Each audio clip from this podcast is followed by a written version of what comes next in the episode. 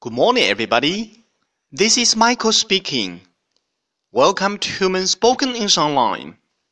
各位早安，我是 Michael 老师，欢迎来到乐成红线上口语团 A 组，Day three hundred and forty-one. Here we go.